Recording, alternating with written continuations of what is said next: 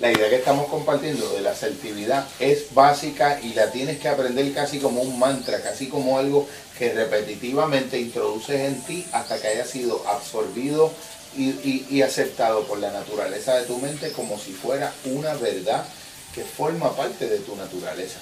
La asertividad no es otra cosa que tú en cada situación en la que tú te encuentres, no tener que irte de la situación con la sensación de que dejaste de decir lo que pensaba y lo que sentía a cada una de las personas con las que te relacionabas desde el amor y desde el respeto.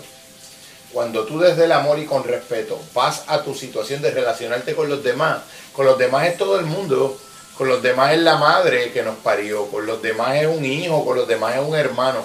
Cualquier relación social con un otro debe estar marcada por la capacidad que uno tiene de no dejar de decir lo que piensa y lo que siente y respectivamente de la situación, siempre y cuando lo haga con amor y con respeto. Cuando esos dos principios se cumplen, todo debe poder ser conversado. Cualquier cosa puede ser dialogada si uno puede mantener la calma, el respeto, el amor desde el que va a decir las cosas. Pero uno tiene la responsabilidad con uno mismo de no dejar de decirla. Casi siempre, muchas de las cosas que hacen que la, que la vida a uno se le enrede y que las cosas terminen siendo algo distinto de lo que debieron haber sido, ni siquiera son las cosas que uno hizo, sino más que las que uno hizo, las que uno dejó de hacer en los momentos donde debió haberlas hecho. Eso es básico porque aquí nosotros lo que estamos construyendo es un proceso terapéutico donde queremos reestructurar y reorganizar una historia de omisiones. En esta, en esta, en esta situación de pareja yo entiendo que lo que más ha desestructurado el proceso ha sido todo lo que la, todo lo que tus acciones debieron haber hecho estratégicamente en coyuntura. Mandaste un mensaje muy pobre y muy desempoderado de lo que era tu valoración de tu pareja ante los ojos de los demás y en los espacios sociales. El proceso acumulativo de eso fue el desencadenante de la, de la ruptura en algo que no debió haber sido, ni que tuvo que haber sido hecho. Desde la perspectiva mía yo entiendo que esto puede ser resalcido, que el proceso puede revertirse con fe, con paciencia, sin ansiedad y con un proyecto consistente. Pero aquí, aquí de verdad los dos, los dos puntales terapéuticos son tu asertividad y tu capacidad de poner límites. Si nosotros ganamos eso y nosotros podemos construir un universo de tus relaciones afectivas básicas desde el ejercicio activo de esas dos capacidades, nosotros estamos hechos. Ya nosotros estamos por el camino correcto. Uno de los elementos que vamos a, estar trabajando aquí, que vamos a hacer, es que tú vas a identificar todas y cada una de las relaciones fundamentales que tú tienes y tú vas a hacer un ejercicio interior de identificar cuáles son los límites específicos que esa relación no ha tenido, que tú necesitas que vuelva a tener para tú recuperar tu sentido de poder personal y tu sentido de valor y de respeto en esa relación. Cada vez que uno no pone límites es abrirle las puertas a ser irrespetado por el otro, desvalorado, injustamente tratado. Y nosotros le vamos a devolver un orden a un espacio donde la relación se dio desordenadamente.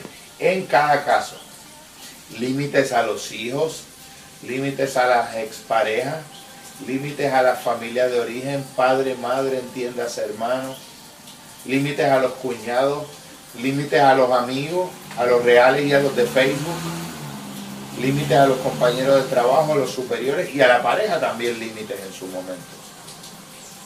Cuando tú te ejerces activamente en esas destrezas y las puedes definir, fíjate que hay que ir relación por relación con mi papá. ¿Qué asertividad me ha faltado con mi papá? ¿Qué límites me han faltado con mi papá? ¿Qué asertividad con mi mamá? ¿Qué límites me han faltado con mi mamá? Yo tengo la responsabilidad de educar a la gente con la que me relaciono de cuáles son los límites nuevos que yo voy a establecer en las situaciones donde voy a estar. Límites, límites, de la misma manera que una célula tiene límites una membrana que separa lo de afuera y lo de adentro. Lo que debe entrar de lo que está afuera y lo que debe permanecer fuera. Y en el caso de adentro, la membrana también protege hacia adentro, preservando adentro lo que debe permanecer adentro y permitiendo o expectorando para que salga lo que está adentro, pero ya es un mero desecho metabólico, ya no debe estar adentro, porque los límites también hacen espacio interno para que llegue lo nuevo. Lo nuevo no es necesariamente una persona nueva, lo nuevo puede ser una nueva manera de volverte a relacionar con la persona con la que te relacionas. Eso es lo nuevo. Lo nuevo es una manera de mirar con ojos nuevos incluso lo mismo. Después yo quiero tener, la, tener el beneficio y la bendición de un porque voy a trabajar este tipo de temas, los voy a escuchar para poderlos elaborar como parte de mi propuesta audiovisual. Que entiendo que, la gente debe debatir esto, problematizarlo y crearlo. Que te hagas preguntas básicas, que hagas un ejercicio, incluso compras una libreta para trabajar esto. Y llévalo por bloques. En la dimensión hijo, con mi papá. Dos preguntas básicas para elaborarlas detalladamente cuál es la asertividad que yo no he tenido en mi relación con mi papá y cuáles son los nuevos límites que yo voy a establecer a partir de esa asertividad. Con mi mamá, con mi hermano, con mi hermana, con mi tío, con el gato o el perro, con el vecino. Cuando yo he permitido que gente toque en temas conmigo que yo no quiero tocar con esa persona cuando yo le he permitido a la gente, a la gente yo he dejado que se tomen las atribuciones de preguntarme de cosas que yo no quiero hablar con esa persona. ¿Cuál es el posicionamiento correcto cuando eso ocurre? ¿Cuál no es el posicionamiento correcto? A mí me pasó una vez cuando yo me de, de, la ex, este, fui a un cumpleaños de, un sobrino, de un, de un, de un hijo de sobrina y viene esta señora, se me acerca de confianza y me dice, y entonces para ese tiempo, mami estaba conmigo, mi hermana estaba conmigo y ellas no sabían que yo me había separado. Ok. Y la señora viene y me pregunta, ¿adiós viniste solo? No me digas que estás dejado. Y yo, sí. Ahí caíste. Ah, está hecho que sí caí. Yo sí, estoy de... Uno se resbala. De verdad, pero ¿qué pasó? ¿Pero hace cuánto? Pero y, yo. Uno en un guineo. Y mami me mira así, que tú estás dejado. Y mi hermana así como que se quedaron así. Pan más, pan más, todas las Y yo, ay, Dios mío. Pero la caja de Pandora la abriste tú. Sí. Y la abre la propia ¿Qué, ¿Qué yo hubiera dicho? Porque es que yo decía, pero que vieja presentar, cara. O sea, que no, no me ve hace tiempo y... Uno puede decirle, me da demasiada alegría verte, pero en realidad eso es un tema del que no quiero hablar. O le, le pregunta a la persona, ¿me permite, me permite este, decidir que eso sea un tema del que no quiero hablar? ¿Qué cosa más buena? ¿Me permites decidir que eso sea un tema del que no quiero hablar contigo? Es bien difícil que alguien después de un planteamiento así, suave, respetuoso, considerado, pero claro y explícito como ese vaso de agua que estamos mirando. En un español preciso, que no da lugar a segundas interpretaciones. Eso quiere decir una sola cosa.